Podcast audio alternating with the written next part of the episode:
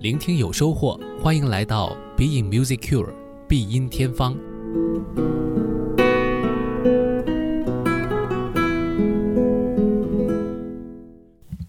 Being Music Cure 必音天方，我是顾超。这周我们的话题关键词是诗意。说到诗意呢，音乐当中有很多的表达方式，但我一直认为呢，音乐的表达方式不应该以诗歌这样一种形式来衡量。所谓的诗意呢，指的是一种超脱于言辞表达能力和空间之外的那种无法言说的美好的感觉。那种对于美的追求和对于美学的一种表达方式呢，可以是不具体的、抽象的。音乐呢，恰好有这样一种天然的诗意的表达方式，就好像我们看一些诗歌的时候。会觉得从字面上来说，好像没有什么特别具体的意思，但当你走到文字以外的世界里去，回味那些词语给你留下的意味，可能会觉得有另一番景观。音乐当中能够称得上诗人的很多，但肖邦绝对是集中的一个。而肖邦的演绎当中呢？我特别想为大家推荐的是今天的主角傅聪先生的演绎。二零二零年呢，傅聪先生因为罹患新冠肺炎去世。那么这个损失啊，对于世界的音乐界来说都是重大的，当然对于中国文化界的这个震动也是非常的深远。在他去世两年之际的时候呢。我也希望通过这一期节目来和大家更多的分享，也希望听到这期朋友能够感受到傅聪先生演奏的肖邦，它里面所饱含的那一份诗人的情怀。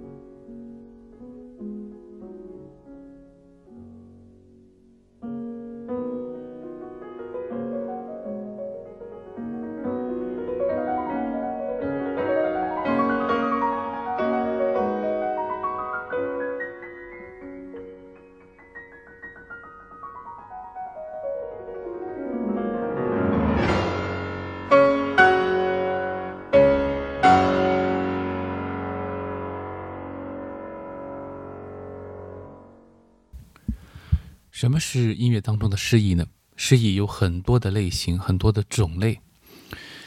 我们如果把肖邦的音乐当中最抒情、最细腻的部分看成是诗意，当然很容易理解。但其实，强大的部分、张力的部分，以及音乐的表现力、戏剧性，所有的这一切都可以是诗意。在傅聪先生的演绎当中，我觉得最珍贵的就是那种细腻。那种只有东方的审美才能够体会到的那种细致入微、润物无声的这种感觉，而在西方的很多大开大合或者说讲究直觉、呃瞬间的这样的一种呃表达的呃音乐家当中，是寻找不到类似于傅聪先生这样的对于音乐的体悟的。读他的文字也能感受到他对于这些作品有着不同寻常的理解。傅聪先生经常拿中国的诗歌比西方的古典音乐，认为这当中有很多的联系，这种联系是一种审美上的共通感。或许这是他个人的见解，也是他诠释西方古典音乐作品的一种观点。那给我们带来的是非常美好的享受。我个人呢，其实只在现场看过一次傅聪先生的演绎。当时时候，他的状态由于年龄、身体条件，包括他的手的机能等等，不可以说是最好的。但是他给到我们的那种意味，那种不纠结于某一个具体的音的技术表达，呃，在这个之上更为超越的这种态度，是非常非常的难能可贵。甚至于我们现在在舞台上很难找到那种东西，用我们经常说的一个词儿叫做“味道”。就可以解读，那种味道没有了。我们刚才为大家带来的这个第一个曲子是他的演奏的肖邦的船歌。船歌本身呢，是从意大利来的一种在水上，呃，摇着这个贡多拉，啊，然后呢，想象在这种摇晃的节奏当中去寻找音乐美感的这样一种形式。在肖邦那里呢。他似乎把这种音乐的题材，呃，提到了一个非常，呃，高度的一个状态。当然，如如果你带着这种泛舟水上的想象去听他的这个船歌，你也能感受到他似乎在摇晃。但是，就把它当成是一首音乐的没有标题的诗歌一样的这样一段。嗯，我们说是音乐的文章吧，音乐的篇幅，去听的话，也能够感受到肖邦的这种浓浓的诗意诗情，并不在于是不是在水上，哪怕你在陆地上，它一样可以动人。它的那种节奏的不确定性，节奏的摇摆性，和那一种徜徉在呃大自然当中那种感觉，呃，很容易让你想象到一些生活当中非常惬意美好的状态。但是在这些惬意美好的节奏当中，又蕴含着激情。你能说这种激情、这种冲动、这种强度，它不是一种诗意吗？当然可以是。诗歌本身所能够发挥出来的意境，就是多种多样的。所以千万不要把它看成是一个非常柔美的东西，它可以非常的强大，它可以非常的有力量。就好像傅聪先生的演奏一样，你不能说他是一个技巧最为辉煌的音乐家，但是他用他的表达范围里面的更为细致的观察和对于音乐的这种气魄、细节的表达，还有他对于音色的控制，他对于那些让你意想不到的肢体的出现，都有着很好的拿捏。这是事情当中非常重要的一部分。当然，说到诗歌，一定会想到肖邦的夜曲。那接下来我们要听到的是夜曲。我接下来想为大家推荐的这一首肖邦夜曲呢，我觉得可以说是很明显的体现出了肖邦也好，傅聪先生也好，在一部作品的表达上，他有很多出奇的一些想法，是超乎你的意料之外的，是突破的。当你在一段平静的。小小的一段旋律当中，在享受那份安宁的时候，在希望它给你制造一首非常美妙的摇篮曲的时候，它却突然之间有一些变强；而当你觉得它想要在这个强度下面继续下去，去制造一个高潮的时候，它却又低沉下来。这种意料之外，这种情绪上的这种跌宕，其实也制造了另外一种诗意。所以接下来要给大家推荐的这首 B 大调夜曲作品六十二，也是肖邦呃比较后期的一首夜曲作品，就有这样的特征。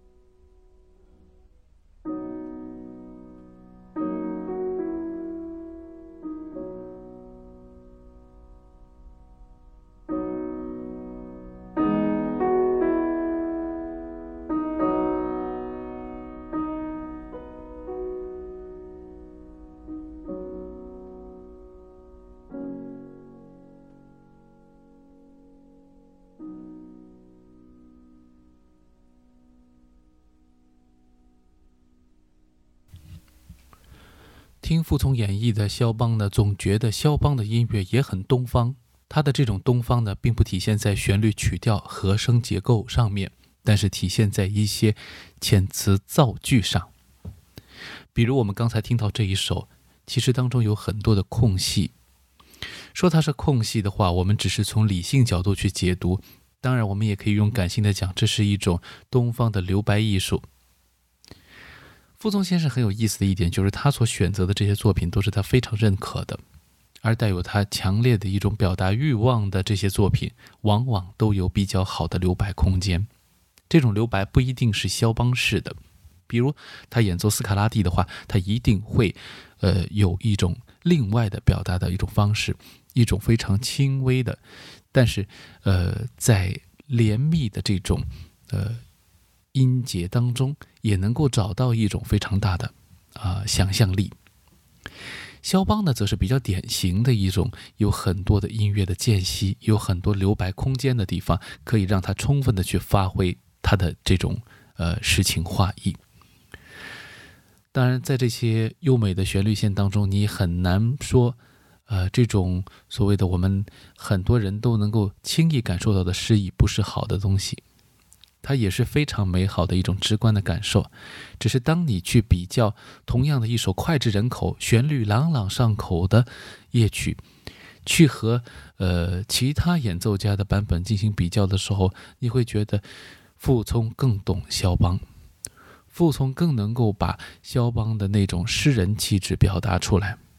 尽管他也是那么明显的一种东方的情怀。但是，我们就很难在西方找到他们的本土的钢琴家，能够把肖邦的这种诗情画意表达的像傅聪先生那样的淋漓尽致。